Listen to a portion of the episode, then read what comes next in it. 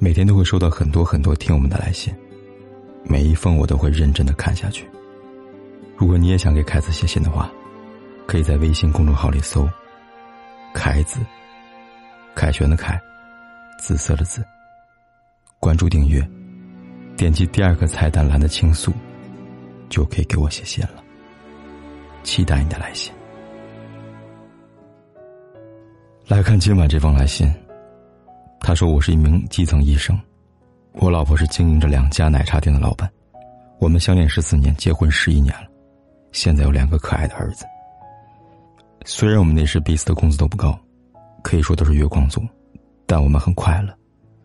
不到一年，他晋升了经理，采购主管，海关负责人，手中权力越来越大了。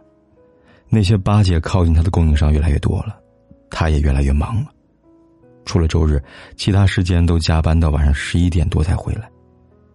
我也不知道是不是真的加班，每次给他打电话，他都这么说。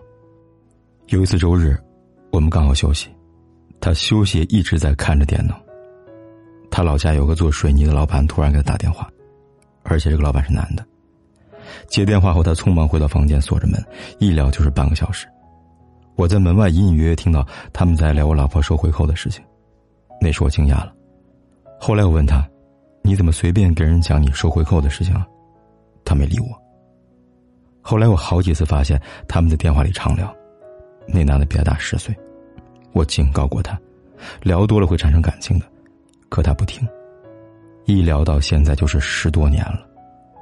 后来慢慢的，我们的夫妻生活变少了，在街上牵他手，他都躲开了，说被熟人看见了不好。晚上回家就说很累了，一两个月只有一次的夫妻生活，就这样过到现在了。慢慢的，两个宝贝儿子出生了，增添了不少快乐，而他对我还是那样的不温不火的。两个宝贝晚上都是我在照顾，白天就外婆带。我下班就赶回来换外婆带宝宝，他生完宝宝辞掉工作，跟他哥合伙开了奶茶店，慢慢生意好了，他就更忙了。每天回来都说很累，夫妻生活更少了。直到去年年底，我发现那个水泥店老板来店里找他两次，还无意中发现他们一直在聊，具体内容没有看清楚，手机被他抢了回去，怎么说他都不给我看。我还从她闺蜜口中得知，他们三人一起吃过饭聊过天我问他，他否认。我们闹分床闹了一个月。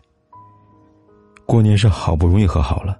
年后又听她闺蜜说去跟那男的吃饭了。我找熟人查到那个男的当天刚好有开房记录。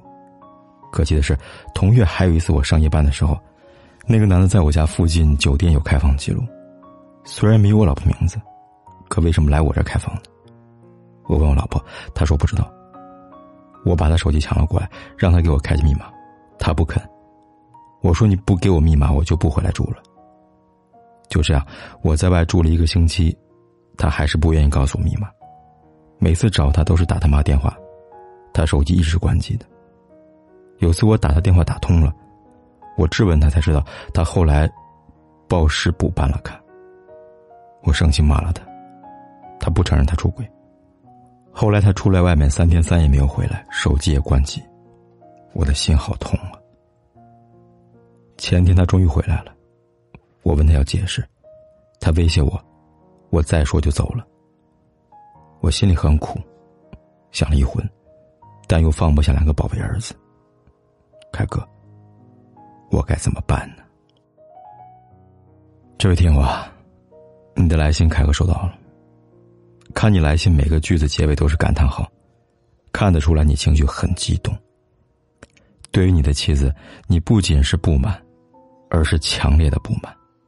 但凯哥就觉得你似乎忽略了一个问题：这么多年来，你除了挑剔他、怀疑他、对他各种警告、责怪他、暗中调查他、骂他之外，请问你还对他做过什么呢？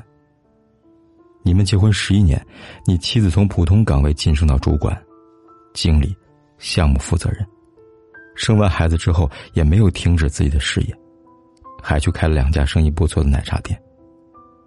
那再回过头看看你自己呢？十一年了，你还只在基层工作。当一个女人拼命努力却不被丈夫理解的时候，我想她内心未必好受吧。我们都知道，一个人要想成功，一定要付出比普通人多几倍的努力。而你老婆除了周末，每天晚上还要加班到十一点多，你不但没有关心她，也没有体谅她的辛苦，反而一直怀疑她是不是真的加班。她跟别的男人在电话长聊，你并不知道她聊什么，就片面的去警告她。你老婆是成年人了，什么话可以说，什么话不可以说，她自己心里边怎么会没数呢？如果你怕老婆跟别的男人聊出感情来，你要做的应该是关心和体贴才对呀。当他需要从别的男人那儿才能得到关心、体贴和理解的时候，你让他的感情何去何从呢？我不知道你有没有明白这一点。好的感情需要相互的成长，而不是一个在努力成长，一个在努力拖后腿。之后两个儿子出生了，你强调白天外婆带，晚上你带。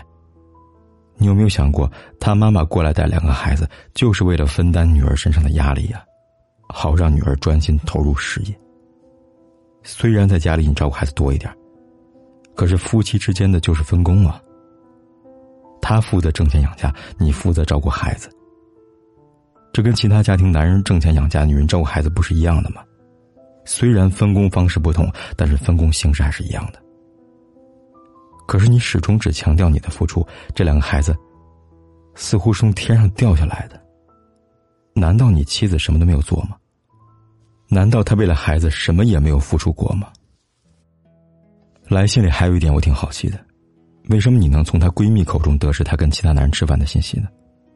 按理来说，你既然知道她跟她闺蜜一起和那个男人一起吃饭，你应该放心才对呀，为什么反而要跟她吵跟她闹呢？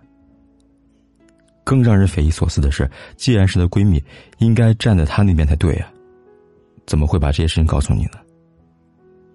哪怕第一次可能是她闺蜜无心对你说出的，可是年后她闺蜜又告诉你她跟那男人吃饭了，而且还暗示你去查那个男人开房记录。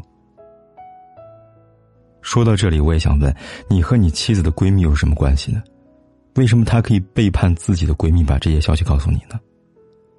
再想想，你妻子也真的是遇人不淑，丈夫怀疑，不信就算了，还疑似遭到自己闺蜜的背叛。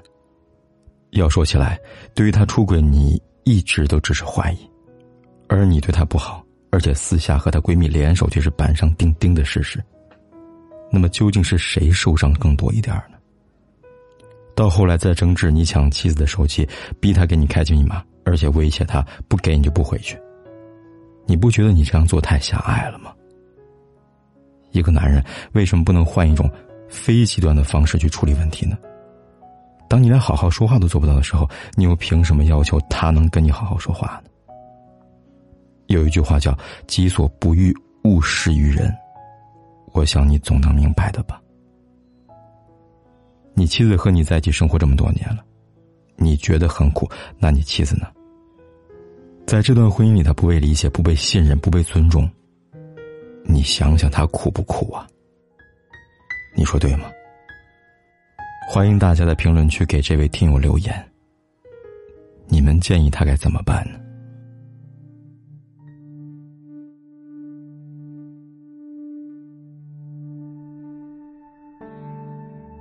好了，今晚的来信呢就说到这里了。如果你也想把你的故事。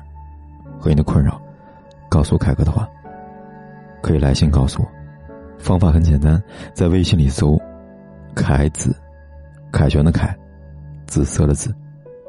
点击关注，然后在第二个菜单栏里边选择“来信倾诉”，就可以给凯哥来信了。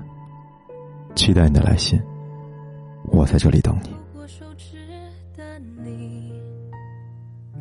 不该放弃，曾经不弃不离，你却不在意，用尽一生的力气，守护一生的约定，难道这是我一厢情愿的？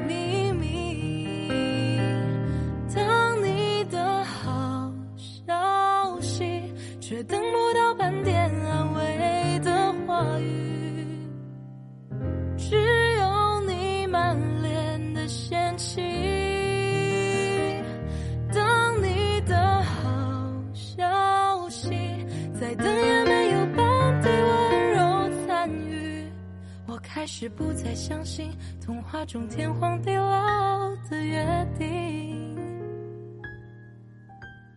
勾过手指的你，该不该放弃？曾经不弃不离，你却不在意。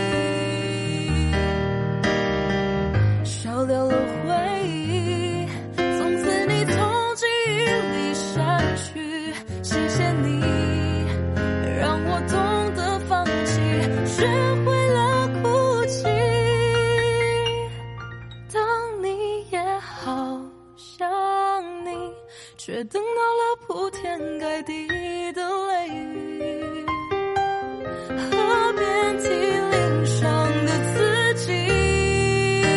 我当你也